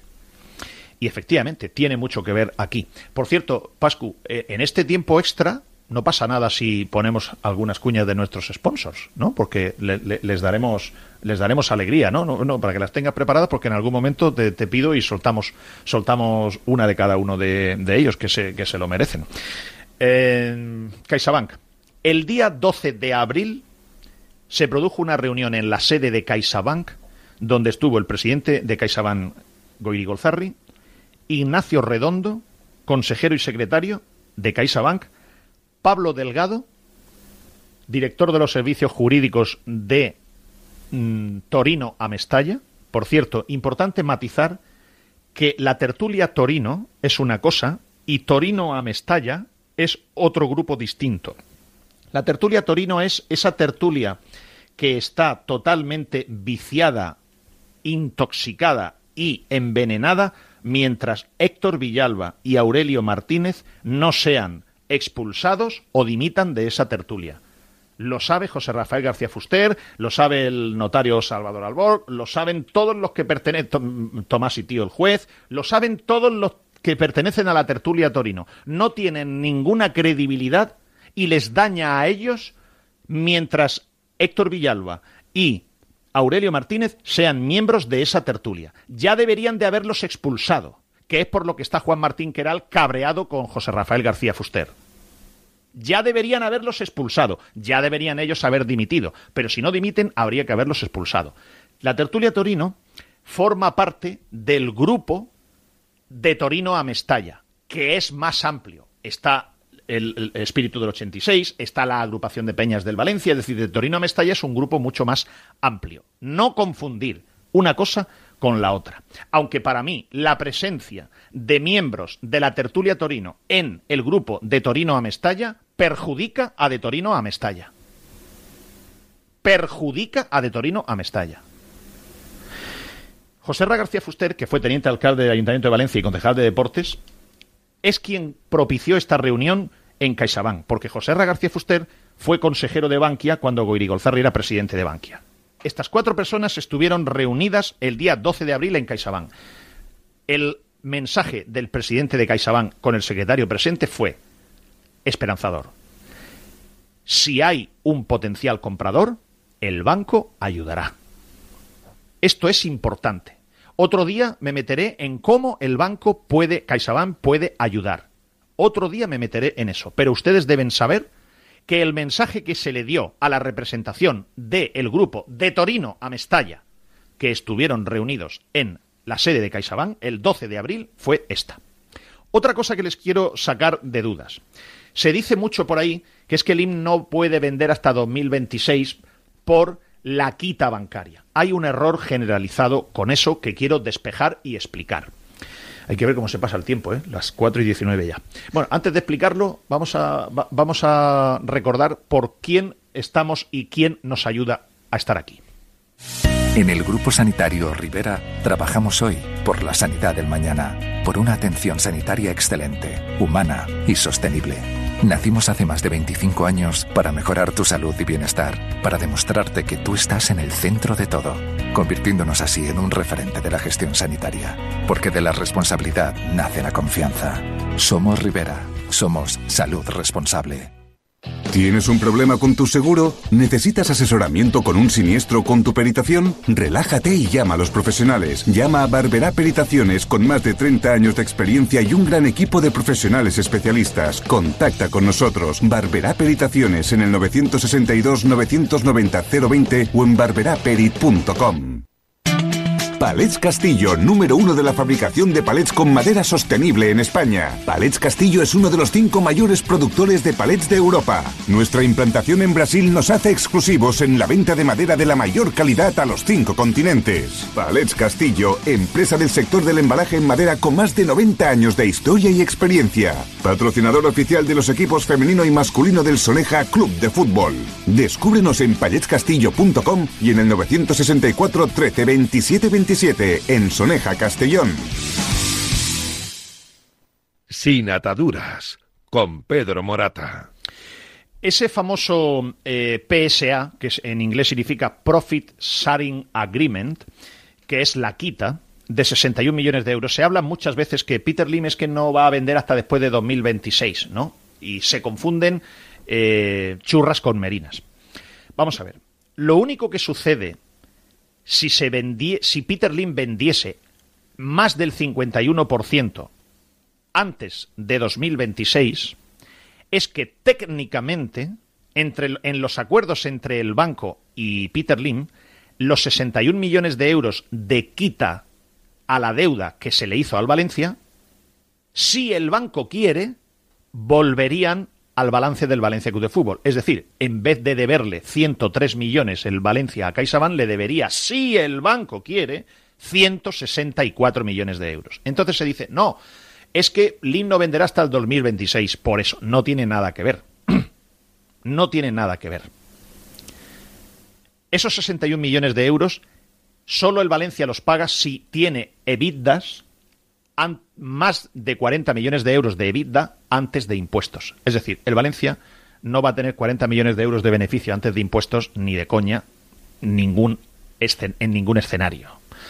Porque además, si tiene más de, ese, de esas cantidades, hay que pagar impuestos de sociedades. Y entonces ya se preocupan los clubes de procurar eh, salir cuenta con paga. Por lo tanto, bórrense ese rollo de que es que Peter Lin no le interesa vender hasta 2026. No es así.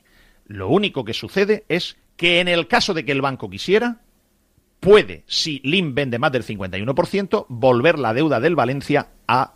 Eh, perdón, esos 61 millones de euros, volver al balance del Valencia. Que en todo caso sería un arma de negociación para el contrario, para decirle, oiga, señor Lim, que es que usted me vende, pero ahora, si yo no lo arreglo con el banco, me, el Valencia que yo le compro va a deber 61 millones de euros más, luego bájeme el precio.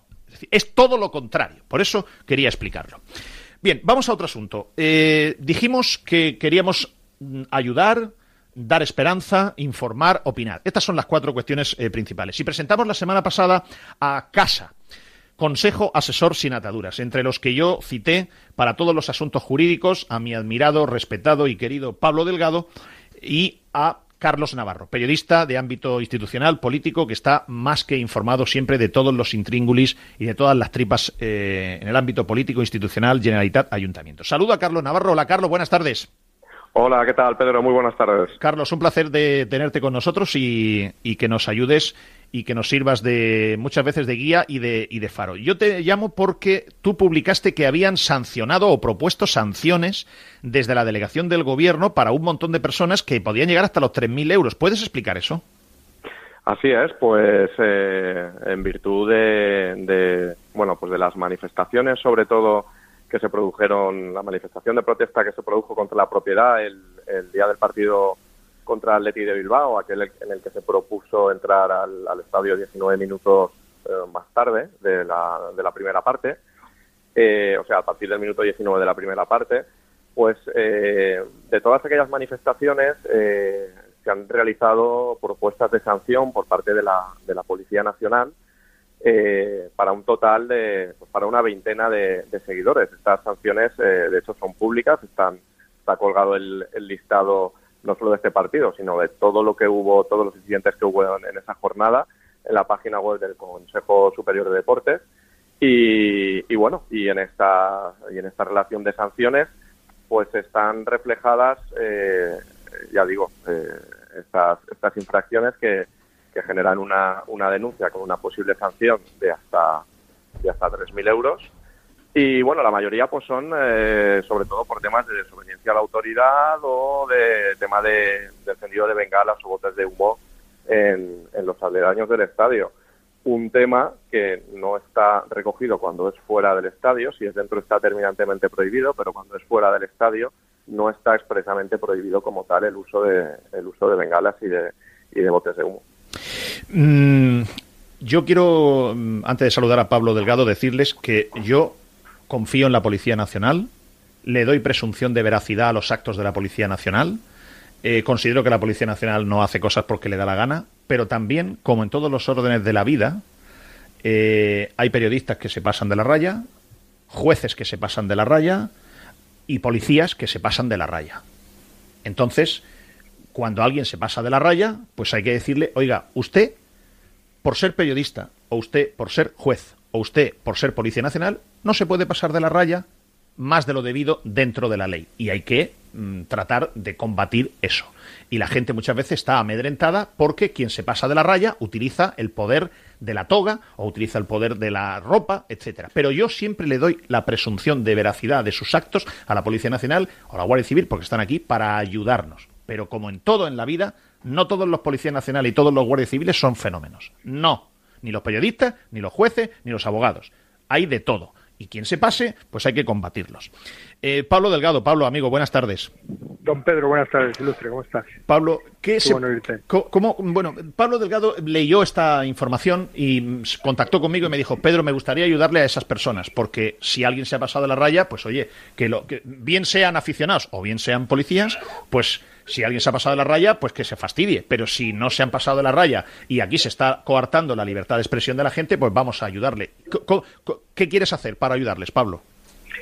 Pues mira, Pedro, consideramos eh, clarísimamente que la libertad de expresión es un bien que hay que proteger y entrar en un estadio con un cartel que ponga que el INSE vaya a su casa no es ninguna transgresión que tenga que ser sancionada. Por lo tanto, eh, todo lo que sean todo lo que sea una vulneración de la libertad de expresión te propuse que nosotros ofrecíamos defender gra- gratuitamente en esa vía administrativa ante la delegación de gobierno que creo que está actuando inopinadamente de forma errónea.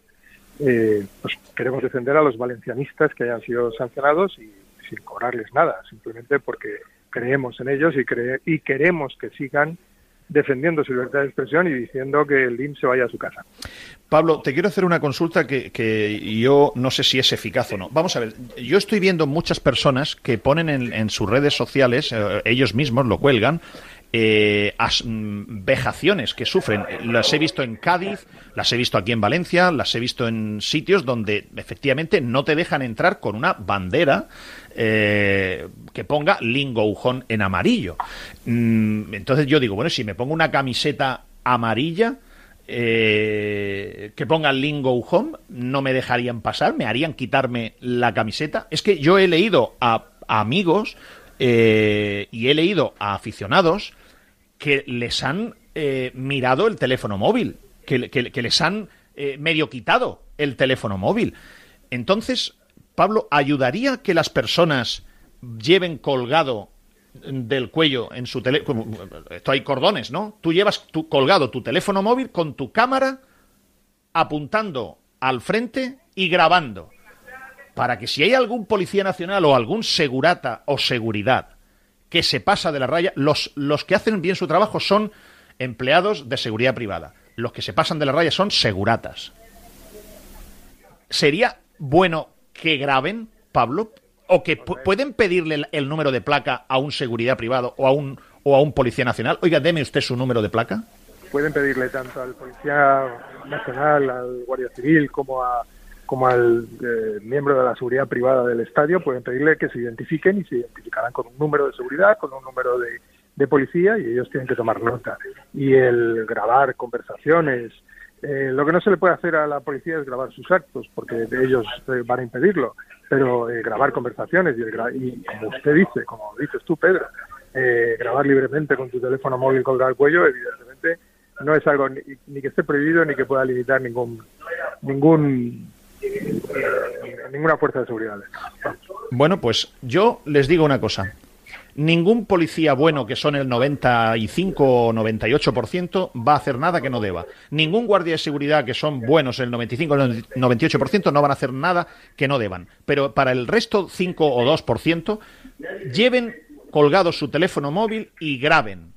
Porque no le van a poder poner puertas al cielo. Peter Lim Lei Jun, Javier Solís, Inma Ibáñez, Julián Suescun no van a poder ponerle puertas al cielo de que la gente cívicamente pueda decir Lin Go Home o ir con una camiseta o con una bandera amarilla. Eh, Pablo, mm, tengo aquí un teléfono y un, y un email. 963516259. Este es el teléfono de centralita de tu despacho. 963516259. Y luego, si alguien quiere mandar documentación o mandar información para contactar contigo por vía mail, info arroba delgadoasociados.com. ¿Es correcto? delgadoabogados.com. Ah, perdón, delgadoabogados.com. Info arroba delgadoabogados.com.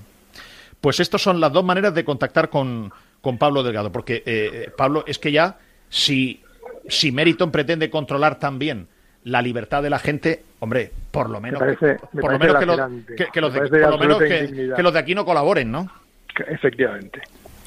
Eh, yo creo que tenemos y debemos decir lo que pensamos, ¿no? Tenemos que evidentemente siempre cumpliendo los mínimos de la educación, de la, de la, del respeto a la ley, pero, pero seamos libres, digamos lo que pensamos, y si pensamos que el IMSS tiene que ir, digámoslo, con carteles amarillos o con camisetas de colores.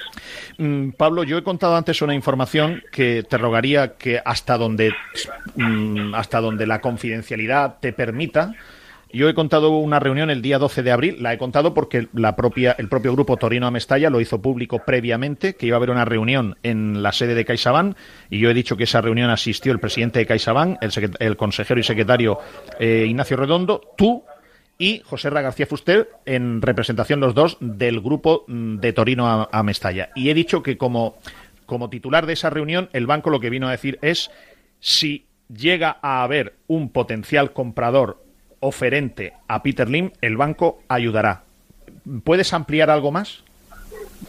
Yo creo que es suficiente información la que has dado. Eh, bastante algo eh, con el compromiso de confidencialidad en el que, al que nos sometimos por no desmentirla directamente. Pero sí, evidentemente hay una onda de preocupación no solo en la sociedad valenciana y en las instituciones, sino también en las instituciones de crédito pues por, por, la situación de deterioro que estamos viviendo con, el Valencia. Mm, Pablo, gracias por tu ayuda, no a mí, que también, sino a todos los que puedas ayudar que ahora mismo estén asustados eh, porque 3.000 euros para una persona normal, eh, como somos muchos de los que estamos aquí, pues 3.000 euros te, quiebra, te, te, quiebra, te quiebra. Y, y además te hace... sí, Carlos. Disculpa, antes de, antes de despedir a, Pablo, sí que me gustaría hacerle una consulta eh, que creo que puede ser de ayuda para, para, la, para la afición que vaya a protestar el, el domingo también, que hay una manifestación convocada antes del partido del Real Madrid. Eh, si, si, puede explicar eh, qué tipo de pancartas se pueden meter dentro del estadio, si pues, se puede meter una pancarta alusiva a Peter Lim, si no, si un, un, vigilante de seguridad puede revisar el teléfono móvil de un particular, si le puede obligar a borrar vídeos, imágenes, porque todo un eso... Vigilante de seguridad no tiene legitimación. Un vigilante de seguridad no tiene legitimación, no tiene capacidad ni potestad para ni tocar tu móvil, ni hacerte borrar, ni subir, ni bajar nada. Punto primero. Punto segundo.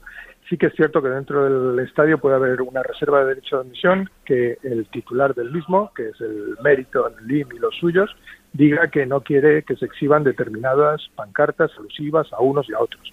Y por lo tanto, dentro del estadio sí que puede limitar o impedir determinado tipo de expresiones, porque es un recinto en el que él tiene la capacidad de limitar el derecho de, admisión y de acceso, incluso.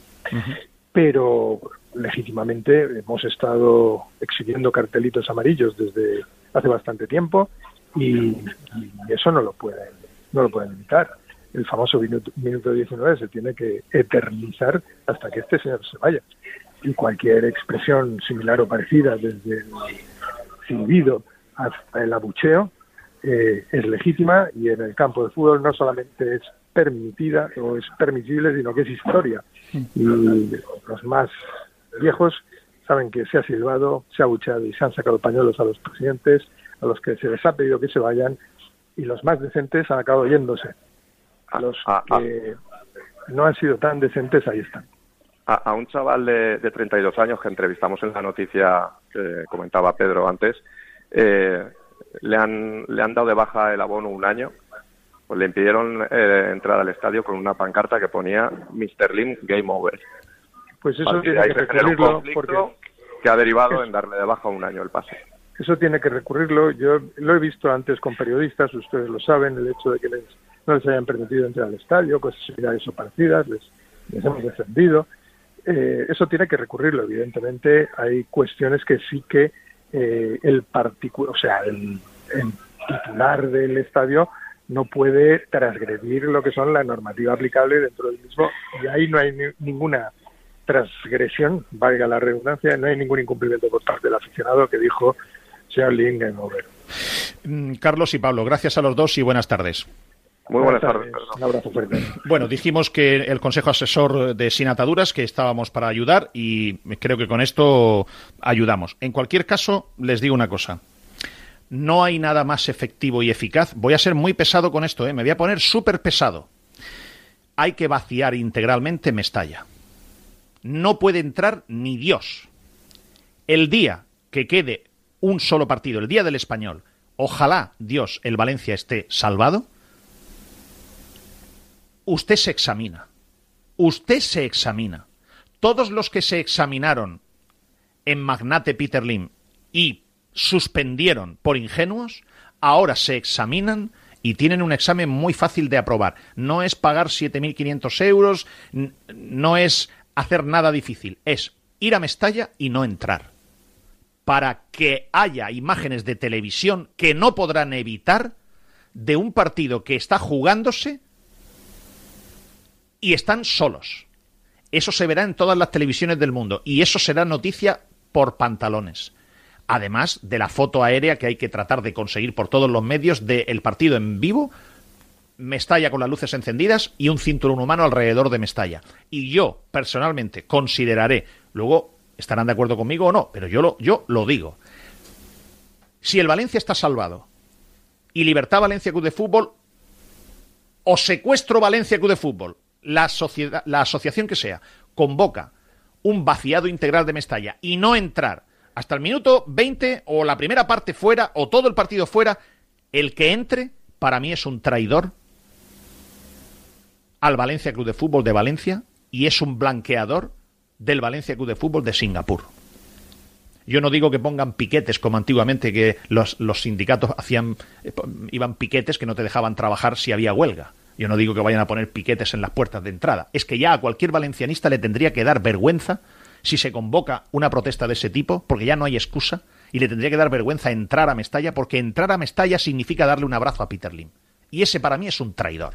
Sobre esto yo voy a volver y voy a ser muy insistente, porque eso sí que hace daño. Miren, me da igual que haya 15.000 banderas dentro que cero. Eso ya no le hace ni cosquillas. Ahora, ¿vaciar Mestalla? Una imagen internacional, New York Times, Financial Times, donde él decía que se reúnen los negros, los amarillos, los rojos y tal con los propietarios para cambiarse equipos y tal. Eso, eso sí le hace muchísimo daño. Ya volveré sobre eso la semana que viene. Por cierto, viaja a Singapur. Mm, en la llegada, Alex, ¿dijo algo eh, Javier Solís de que Corona iba a hacer la planificación de la próxima temporada? Era una de las preguntas que yo le iba a plantear, pero como bien has dicho, a la cuarta pregunta se, se paró, por tanto no puede formularla. ¿Y Corona qué hizo? Corona, eh, entrada de, de Manises, hay, una vez llegan los, eh, vuelos, solo hay dos entradas posibles. Javier Solís y Miguel Ángel Corona vinieron hacia donde estábamos seis periodistas, diría yo. Javier eh, Solís se paró delante nuestra para atendernos y Miguel Ángel Corona, después de saludarnos, inmediatamente se puso detrás nuestra para que o bien no atendíamos a Solís o bien íbamos a hacer. Por lo tanto, esquivó eh, cualquier tipo de pregunta. Me pregunto una cosa.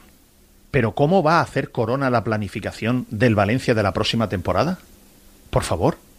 ¿Pero cómo Corona, que es el director deportivo que ha llevado al Valencia a estar a las puertas del descenso, ¿Cómo va? ¿Cómo demonios va a hacer él la planificación deportiva? Pues si es que eso no tiene que estar ni en duda, no tiene que estar ni en cuestión.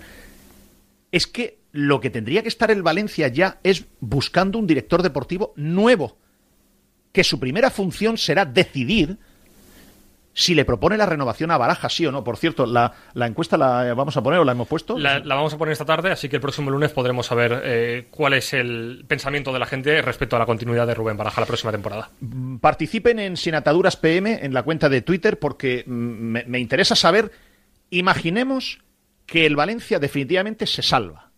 ¿Usted le ofrecería la renovación a Baraja? ¿Sí o no? Luego Baraja tiene que querer, ¿eh? porque Baraja habrá visto muchas cosas que no le han gustado. A lo mejor él, también tiene opinión. A lo mejor le pueden ofrecer renovar y Baraja dice: No, no, si es que a mí esto no me gusta. Yo, mira, me retiro. Yo tengo mi opinión clarísima, ¿eh?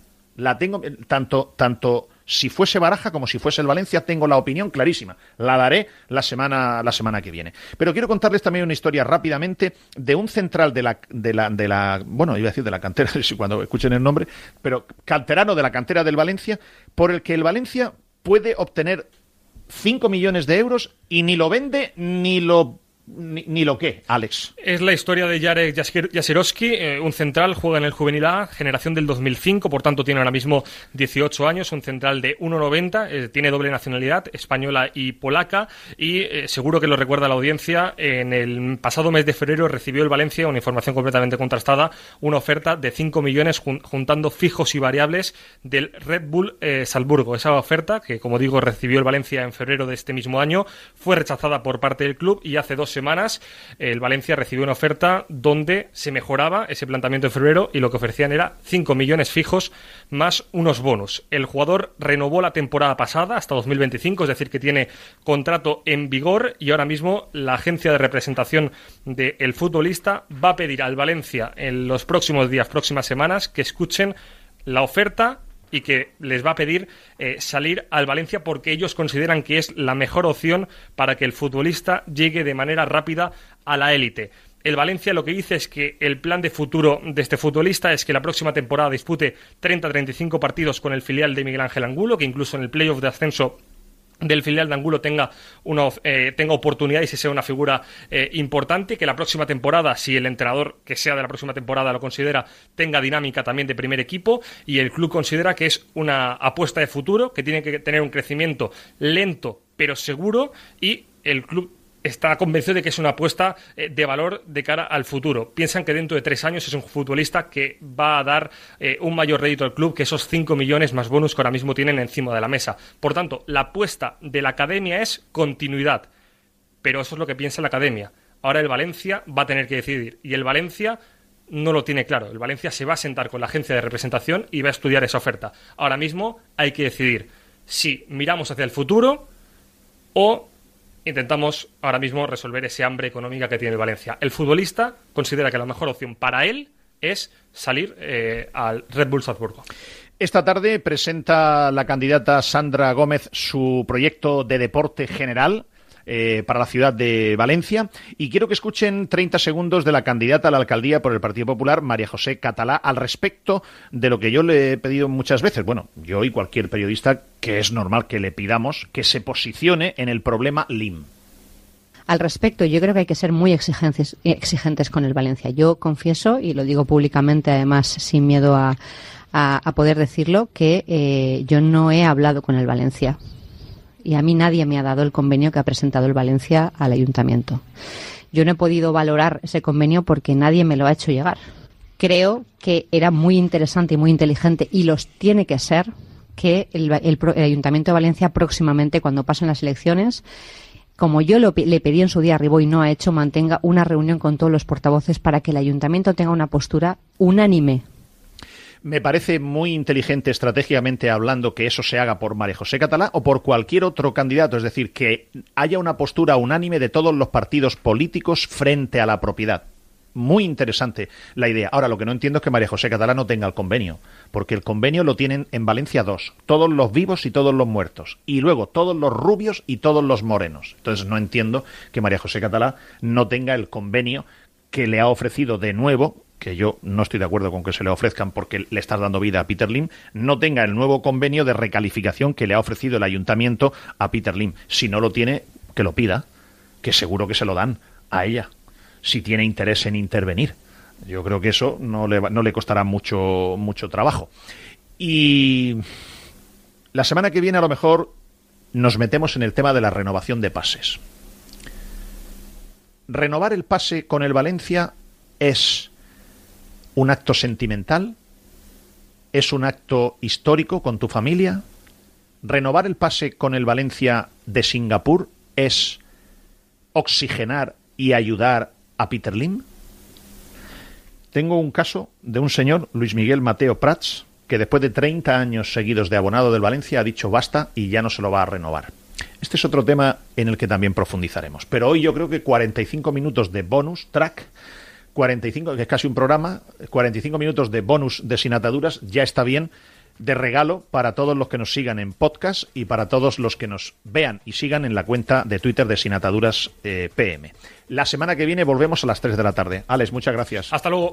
Pascu, un abrazo. Muchas gracias. Gracias a todos ustedes. Buenas tardes.